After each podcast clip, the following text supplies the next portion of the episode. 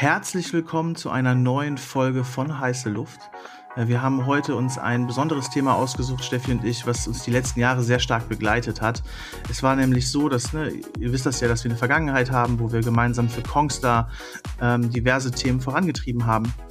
Und ich glaube, was uns da sehr ausgezeichnet hat, ist, dass wir so gut wie keinen Trend verpasst haben. Und genau darüber möchten wir heute sprechen. Wir möchten über das Thema Trendidentifikation sprechen. Das Identifizieren von Trends, wie man mit Trends umgehen kann und wie man ja vielleicht Trends als Marke für sich nutzen kann, Erfahrungen sammeln kann, etc. pp. Deshalb, darum geht's heute. Vielleicht, Steffi, machst du noch mal ähm, so ein bisschen erweiterte Intro. Was sind so deine Gedanken dazu? Ähm, du hast eben schon einen wichtigen Punkt äh, gesagt, glaube ich, ohne dass es dir bewusst war.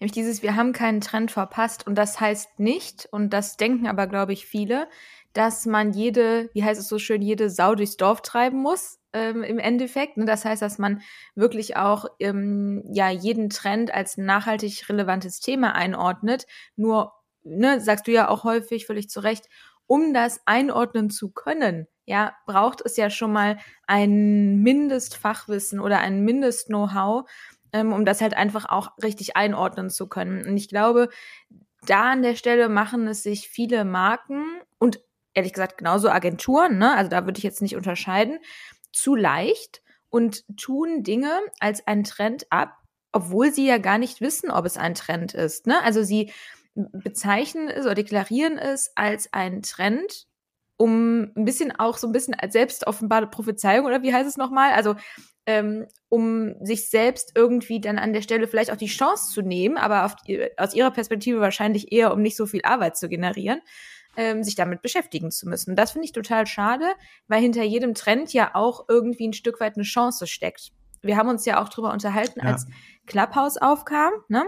Ich glaube, das war somit das beste Beispiel, was das angeht. Ähm, dann haben danach viele gesagt, ja, aber die ganzen, die dann dann super ähm, aktionistisch da am Start waren, die haben jetzt ja nichts mehr davon. Und da muss ich sagen, das stimmt einfach nicht, ne? Weil wir haben uns ja noch vor zwei Wochen oder so drüber unterhalten, dass wir immer noch wissen, dass, ich glaube, T3N und Edeka waren auf jeden Fall super früh am Zug.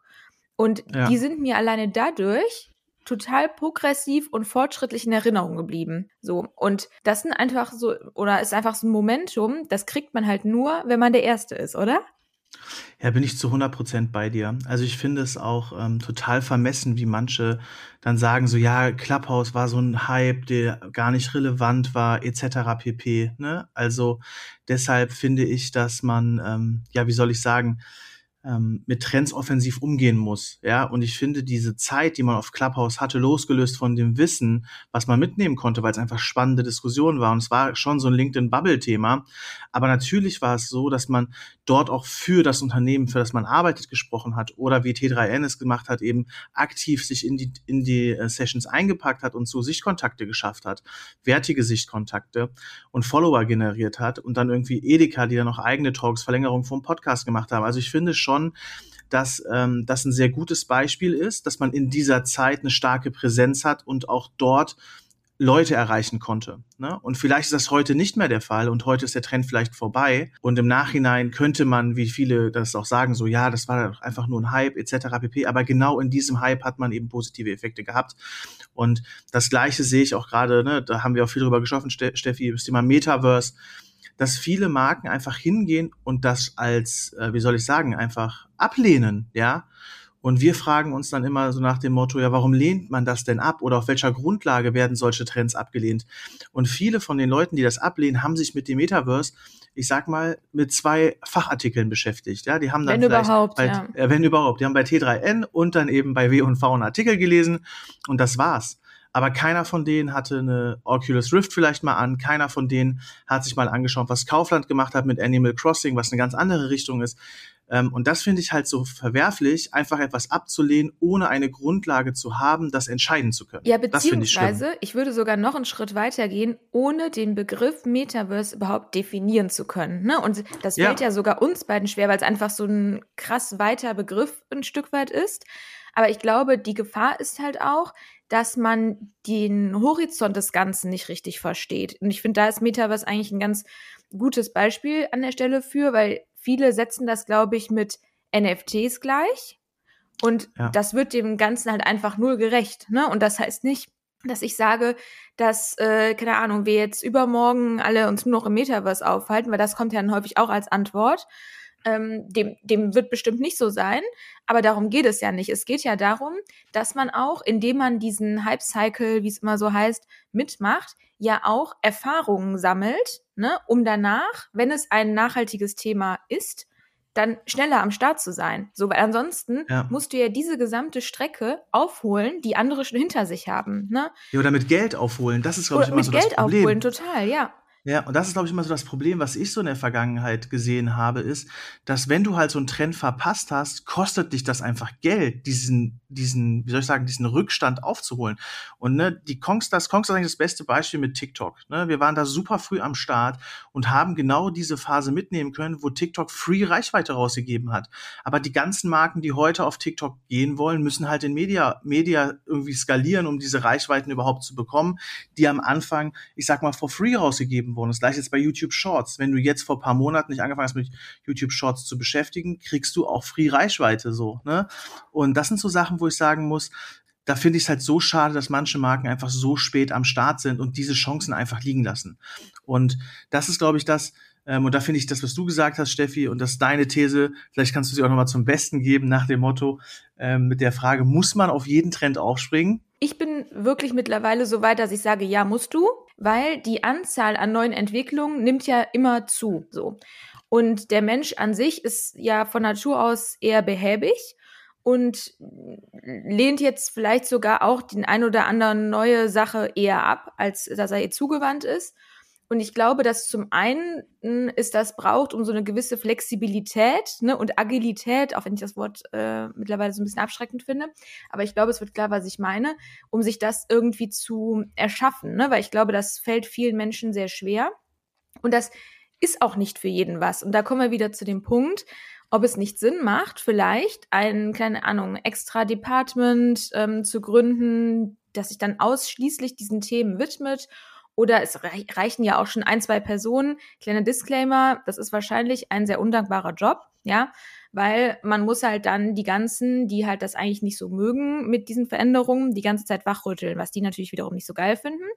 Aber ich glaube, dass auch, und da kommen wir mal zu der anderen Seite, weil wir haben ja eben viel über Marken gesprochen, dass auch Agenturen ne, unbedingt mehr dahin müssen, dass sie sich auf solche Trends setzen. So, weil letztendlich zeichnen sich ja Agenturen auch ein Stück weit dadurch aus, dass man eine Agentur einkauft äh, und damit ja auch ein Stück weit externe Expertise einkauft, ne? die man A, sich intern nicht so schnell aufbauen kann oder man möchte, man hätte jetzt keine FDEs mehr oder ich weiß nicht, was gibt's ja unterschiedliche Gründe für. So. Und das bedeutet aber auch, dass der Anspruch an eine Agentur, zumindest in meiner Definition ist, dass diese Agentur mich auf etwas aufmerksam macht, ja, und auch sagt, hey, pass mal auf, hier ist ein neues Thema, entweder haben wir so früher, also wir zwei ja auch gemacht, lass uns mal kurz die Bälle hin und her werfen, ob das irgendwie interessant sein könnte oder was man da machen könnte. Ähm, oder direkt mit einer konkreten Idee um die Ecke kommt, ja. Und äh, ich finde, Agenturen sind nichts für Dienst nach Vorschrift, so. Und wenn man die, Bock auf Dienst nach Vorschrift hat, ich glaube, dann ist man in anderen äh, Unternehmungen vielleicht besser aufgehoben. Aber das wäre, wenn ich jetzt auf Markenseite stünde, definitiv mein Anspruch. Und ich finde, da müssen echt viele Agenturen hin. Und das ist echt a way to go, wenn ich mir so manchmal die Agenturlandschaften anschaue. Ja, safe.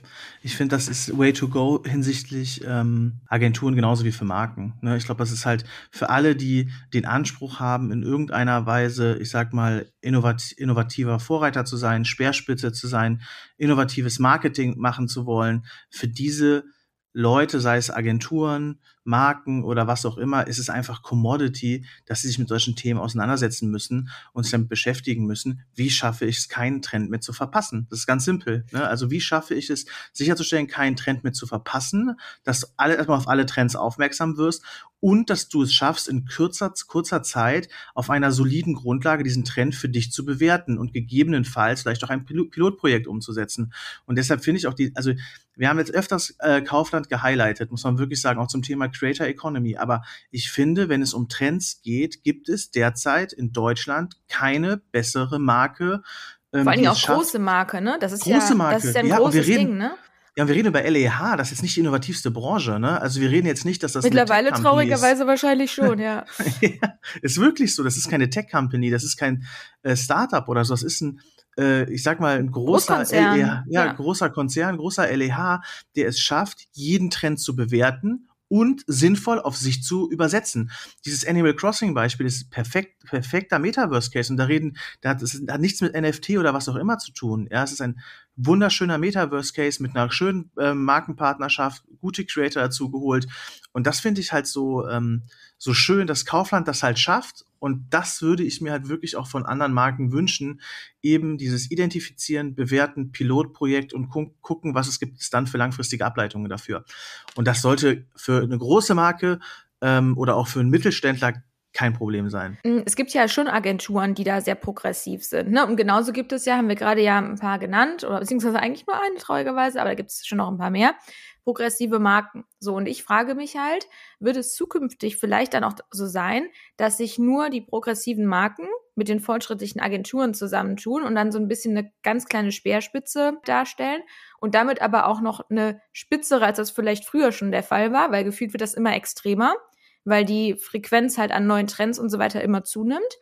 Mm, und die, dann kommt erstmal gefühlt lange nichts und dann kommt so der große Teich. Ja, weil darin, also muss es ja eigentlich münden, weil gefühlt sind die Anzahl an oder werden die Anzahl an progressiven Marken und Agenturen immer geringer. Ja, es selektiert sich halt, ne? Es trennt sich da schon stark die Spreu vom Weizen. Und äh, was ich mich dann immer so frage, ist auch so, wie läuft denn so ein Pitch ab? Ne? Also klar muss auf der Agenturseite, ähm, auf, auf der Markenseite muss es eine gewisse Expertise sein, das irgendwie abzuklopfen, auf eine Agentur das liefern kann. Ja, ähm, aber ich frage mich dann wirklich, wie läuft sowas ab? Gibt es in einem Pitch einen Teil, wo die Agentur mal aufzeigen muss, dass sie halt dieses innovative Leadership halt kann. So, ne? Und ich glaube, das passiert halt gar nicht.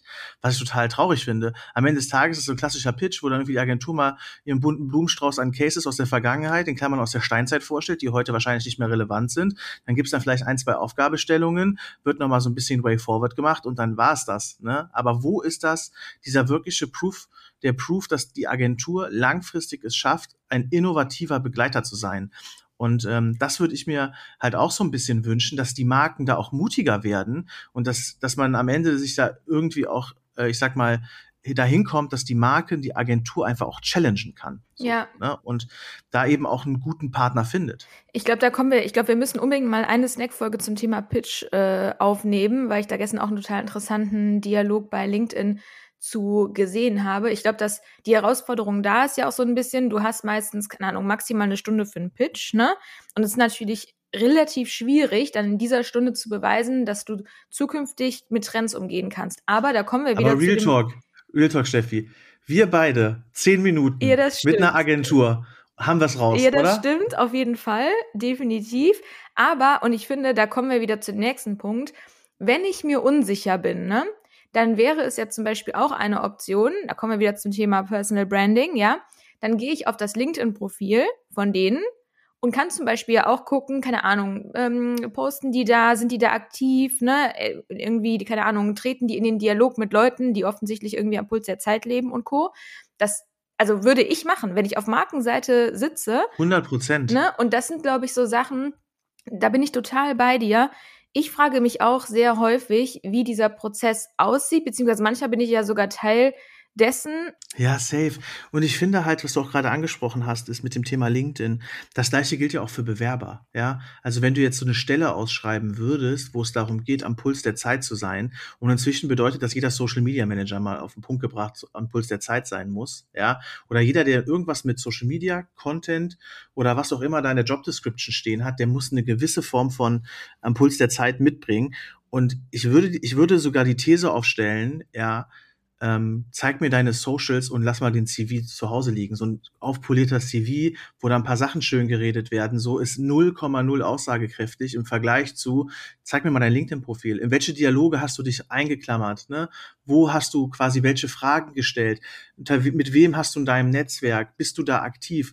Auch mal vielleicht auf Instagram zu gucken. Hast du ein Gefühl, wenn du jetzt im Bereich Social arbeitest und das ist eine Marke, die für inspirativen Content steht, hast du vielleicht ein schön gepflegtes privates Instagram-Profil? Und ich glaube, dass die Socials inzwischen aussagekräftiger sind als ein CV. Würde ich 100% zu sehen. Ja, das Ding ist, ich glaube, es kommt halt drauf an, ne? Wenn du ein gut gepflegtes LinkedIn-Profil hast, gebe ich dir komplett recht, ne? Weil, warum guckt man sich den CV an? Nicht, weil derjenige sich irgendwie selbst evaluiert, wie äh, stark seine Soft Skills sind, sondern weil man halt kurz über die Stationen guckt. So. Und mir persönlich hilft es schon zu wissen, keine Ahnung, zum Beispiel jemand war bei L'Oreal für die letzten drei Jahre, da weiß ich, okay, der hatte schon irgendwo vielleicht eine harte Schule, ne? Also der hat schon bestimmt einiges da gelernt. Das finde ich hilft schon. Deswegen bin ich nicht grundsätzlich gegen CVs, aber mindestens plus die Social Channels, ne? Und ich finde ja genauso, wenn jemand auch selbst Strategien schreibt, dann muss der das Handwerk auch gelernt haben und eigentlich meiner Meinung nach fortlaufend lernen. Ne? Also, wie soll ich denn eine Strategie schreiben, wenn ich nicht weiß, was Reels sind? So. Oder selbst mal ein Reel hochgeladen habe. Das, das geht einfach nicht, meiner Meinung nach. Weil, beziehungsweise könnte ich dann auf keine Rückfrage antworten von meinem Kunden. Und ja, wir kommen, wir schweifen vom Thema ab, aber es ist, wie ihr merkt, manchmal ja. auch wirklich, äh, muss ich an der Stelle sagen, manchmal echt frustrierend. Ne? Also, weil ich finde es halt so traurig, dass Deutschland da einfach, und das ist in, vor allen Dingen in Deutschland so, das ist in Amerika definitiv anders, dass man sich da so viel fast schon rechtfertigen muss, wenn man Trends früh entdeckt und Bock hat, einfach sich damit zu beschäftigen. Oder empfindet das nur ich so? Ja, 100 Prozent. Also ich ist genauso wie du. Ich glaube, dass ähm, ich verstehe es, also ich, ja, ich verstehe diese Sichtweise halt nicht, dass man sich dafür rechtfertigen muss oder dass man da nach dem Motto, hä, wieso machst du das? Und das ist doch alles nur ein Hype und das fällt doch wieder ab. Und dann muss man sich, wenn solche Sätze fallen, halt rechtfertigen, dass man sich trotzdem beschäftigt, finde ich traurig. Was ich aber nochmal sagen wollte, das ist, glaube ich, das, was du auch gerade ähm, davor gesagt hast, ist so, ich glaube, am Ende des Tages ist das, was wir hier tun und auch Trends identifizieren Handwerk, ja. Du musst es halt tun und du musst es machen. Und ich glaube, das Einzige, was, was man irgendwie schaffen muss, und da gibt's halt auch Tools wie Feedly im Zweifel, die einem, ich sag mal, News in den, in den Feed halt reinspülen, auch frühzeitig, ja. Das Einzige, was du irgendwie hinbekommen musst, ist der Trend bei dir auf dem Schreibtisch landet. Und dann, fängt, dann beginnt halt das Handwerk. Und dann beginnt der Punkt, wo du dich mit dem Thema beschäftigst und wo du es machst. Und wenn du es machst und ich sag mal, es als Handwerk ähm, quasi verstehst und dich damit auseinandersetzt, dann wirst du eine Lernkurve hinlegen und du wirst es auf jeden Fall für dein Umfeld, sei es für deine Agentur und dann in dem Fall deine Kunden oder wenn du auf Markenseite arbeitest, für dich als Marke, ähm, ich sag mal, Ableitungen herstellen können und am Ende des Tages es bewerten können und eine Perspektive aufzuzeigen. Und deshalb ich glaube, am Ende des Tages, und das ist auch das Motto so ein bisschen von heißer Luft, geht es halt um Handwerk. Ne? Es geht darum, mit Sachen sich auseinanderzusetzen, sie auszuprobieren und eine Lernkurve hinzulegen. Und das ist, glaube ich, auf alles übertragbar. Sei es auf Trends identifizieren, sei es, wenn du jetzt, keine Ahnung, dich bewirbst als Social Media Manager, wäre es halt nicht schlecht, mal LinkedIn auch als Handwerk zu verstehen oder ein privates Instagram-Profil. Und ich glaube, das ist halt so ein bisschen das, äh, manchmal muss man sich auch, auch wenn im Titel irgendwas von Manager steht, ja, sich mal die Finger schmutzig machen. So, so, so schwer es fällt, ja. Es ist wirklich, ja. so weh das tut und so schmutzig sie werden, man muss es tun das, es gibt ja auch solche Trends und solche Trends. Ne? Ich glaube, es gibt Trends, die tun einem nur weniger weh, also wenig weh. Ne? Das ist dann halt einmal bei Instagram gehen und schauen, ah, okay, man kann jetzt auch aus Stories ein Reel mixen. Oder YouTube Shorts. Oder YouTube Die Videos Shorts, hast du ja vielleicht ne? sogar schon. Ist einfach eine, letztendlich ja einfach nur ein weiteres Ausspielen vom gleichen Content. Also das heißt, das, da sind die Schmerzen überschaubar groß. Und ich glaube aber, dass bei einem Thema, um nochmal kurz zum Metaverse zurückzukommen, ne, da sind die Schmerzen massiv, weil du musst den Kopf einfach komplett öffnen und dich von jeglichem, an das du dich gerade vielleicht erst gewöhnt hast, schon wieder verabschieden. So, und da ist wirklich mein Appell an der Stelle, es muss ja nicht jeder, wie wir, täglich, keine Ahnung, eine Stunde bei LinkedIn rumhängen, ja, Minimum. Ich finde aber, man ist in der Verantwortung, wenn man das nicht schafft, ne, dann muss man sich jemanden holen. Dann muss man wirklich, ob das ein neuer FTE ist, habe ich ja gerade schon erklärt, oder einfach einen externen irgendwie Berater oder keine Ahnung, Impulsgeber, Keynote Speaker, whatever, sich reinholen, der das Thema einmal inhaltlich wiedergibt, damit man es wenigstens grob versteht. Und wenn man selbst das nicht macht, finde ich, ist man nicht in der Position, sagen zu können, das ist nur ein Trend. Word. Also es ist einfach faktisch ja, nicht möglich. So, ja. ja, oder äh, auch ein Beispiel, wie gesagt, wir könnten ja, glaube ich, 30 Beispiele hier ja. aufführen, aber das Beispiel Discord, ja. Ja, genau. Um mal so, ich verstehe das, dass LinkedIn auch eine Relevanz hat und Link ist auch eine super gute Informationsquelle. Aber wenn es halt um Metaverse geht, dann musst du halt auf Discord unterwegs sein. Und jetzt mal Real Talk, könnt ihr ja gerne vielleicht auch mal uns da schreiben. Wer von euch dort draußen in der Marketing-Bubble ist regelmäßig auf Discord aktiv? Ne? Das sind wahrscheinlich nicht so viele. Und das ist halt auch so was, wo, ich, wo wir auch, wenn wir über Metaverse mit Leuten gesprochen haben, ähm, haben wir halt auch gefragt, so ja, warst du denn schon mal auf Discord? Nee, war ich noch nicht. Ja, dann wird's halt auch schwierig, da irgendwie gute Informationen für zu, zu bekommen. Und das sind, glaube ich, ähm, immer so Sachen, wo, ähm, ja, wie soll ich sagen? Wir an unsere Grenzen kommen. Ja, wir an unsere Grenzen ja. kommen und wo, und wo man einfach, glaube ich, nur diesen Appell machen kann, so, ja, geh einfach mal auf Discord, äh, keine Ahnung, tipp da deine Mobilfunknummer rein, leg dir da einen Account an, du bist da irgendwie gefühlt anonym, kannst auch Fragen stellen, ohne dass jetzt irgendwie einer sagt, ähm, wieso bist du da so unwissend und sowas, ne? Also deshalb geht dahin, probiert es aus und ähm, schafft eine Grundlage, das ist, glaube ich, der Punkt, den Steffi auch nochmal gesagt hatte, schafft eine Grundlage, auf der ihr einen Trend bewerten könnt und nicht einfach nur abcancelnd, ist halt nur ein Hype. Ja. So, sondern bildet die Grundlage dafür, um diese Aussage auch treffen zu können. Metaverse ist vielleicht auch nicht für alle Unternehmen etwas. Nee. Aber behauptet ja auch keiner, ne? Genau, aber genau, aber dann schafft die Grundlage, dass du das bewerten kannst, so, dass es wirklich kein Trend ist. Und dann kannst du auch solide sagen am Ende des Tages, ich habe mir das angeschaut, ich habe mich damit beschäftigt und es ist nichts für uns. Ja, da einfach so eine gewisse Offenheit irgendwie und ein gewisser Wille vielleicht auch. Und ich glaube, das ist ein ganz wichtiger Punkt, auch mal aufs Maul zu fallen. Ne? Also ich finde, mit einem gewissen Mut und mit einer gewissen Affinität für Trends geht halt auch einher, dass man mal was macht, was nicht so geil ist. So. Und ja. das, das, wenn du das nicht machst, wenn du nicht schon mal, so abgedroschen es sich anhört, nicht schon mal irgendwann hingeflogen bist mit was, dann hast du auch irgendwas falsch gemacht, ne? Ja, 100 Prozent. Ich glaube, es gehört zur Lernkurve einfach auch dazu. Ja, und es ist einfach so, dass man nicht alles, was man anpackt, auch Gold wert wird am Ende des Tages so. Und deshalb, ähm, glaube ich, gehört das Failure einfach dazu. Und das ist Teil der Reise, Teil der Journey, ähm, auf der man sich bewegt als Marke oder Agentur. Und ähm, von daher kann man da einfach nur jedem Mut aussprechen. Das ist, glaube ich, auch so ein bisschen, glaube ich, der Appell, so, den ich nochmal loswerden möchte zum Ende der Folge, zu sagen, probiert euch aus, ähm, nehmt euch die Zeit, auch geht auf eure Führungskräfte zu oder keine Ahnung, der es halt entscheiden kann bei euch im Unternehmen, auch mal einfach diesen Freiraum einzufordern, sich jetzt mal mit einem Thema längerfristig auseinanderzusetzen und sich da mal auszuprobieren und das Thema bewerten zu können. Das ist, glaube ich, so den Appell, den ich machen würde, ähm, um da einfach, äh, ja, dass ihr, dass ihr zukünftig keinen Trend mehr verpasst. Ja, Word, wie du eben so schön gesagt hast, haben wir jetzt auch schon wieder für eine Snackfolge ganz schön viel geblubbert. Aber ihr merkt, es ist eine Herzensangelegenheit. Ich glaube, das kann man guten Gewissens so sagen, äh, weil wir uns da ja immer den Mund wässrig drüber reden. Mm, ja, deswegen, ich finde, dein Appell hat das eigentlich sehr gut zusammengefasst. Und wenn ihr Bock habt, dann könnt ihr uns ja mal schreiben, wie ihr das vielleicht handhabt. Würde mich nämlich ehrlich gesagt mal ziemlich interessieren. Ähm, ob ihr da wirklich ein Social Listening Tool braucht oder ob das eine abgestellte Person bei euch macht oder wie ihr das Ganze handhabt. Und ansonsten wünschen wir euch noch einen schönen Tag. Bis dahin, ciao, ciao.